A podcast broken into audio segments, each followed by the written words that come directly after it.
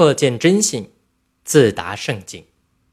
积所于物欲，觉无生之可哀；以由于性真，觉无生之可乐。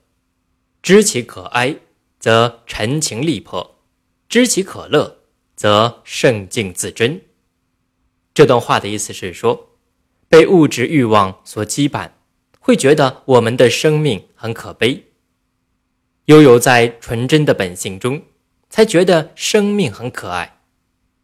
知道那样很可悲，那么尘世的情怀可以立刻消除；知道那样很可爱。那么神圣的境界自然会达到完美。清代堪学家卢文，乾隆年间考中进士，担任过湖南学政，后在江浙书院讲学二十余年。卢文教书极勤，孜孜不倦，每日晨光熹微，翻阅点刊，朱墨并作，房间里堆满了书籍。几乎没有放置茶碗之处。日进暮时，他才出户散步庭中，然后再燃灯继续教书，至夜半乃安寝。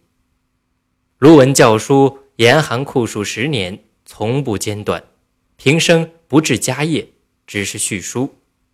一旦他听说有什么人藏有善本，必借抄之。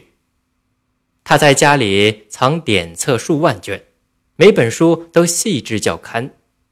有客人曾批评他教书过于耗费心力，卢文却说：“我以学政亲事不当而贬官，家居无补于事，致力勘定书籍，汇集学者，不过希冀稍避于幼文之志而已。”卢文所言所行，超越世欲。求得真趣，治学之道之乐，在此可见一斑。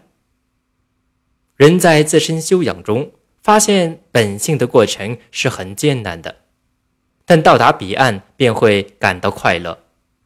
如果每个人都能不断反省自己、修养身心，人间就会太平多而纷争少了。除了人的本性外，人还有一定的物欲。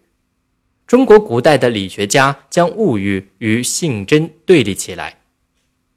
我们今天不赞同这种观点，但适当的节制物欲，无论对个人还是社会，都是有益的。此即为彻见真性，自达圣境。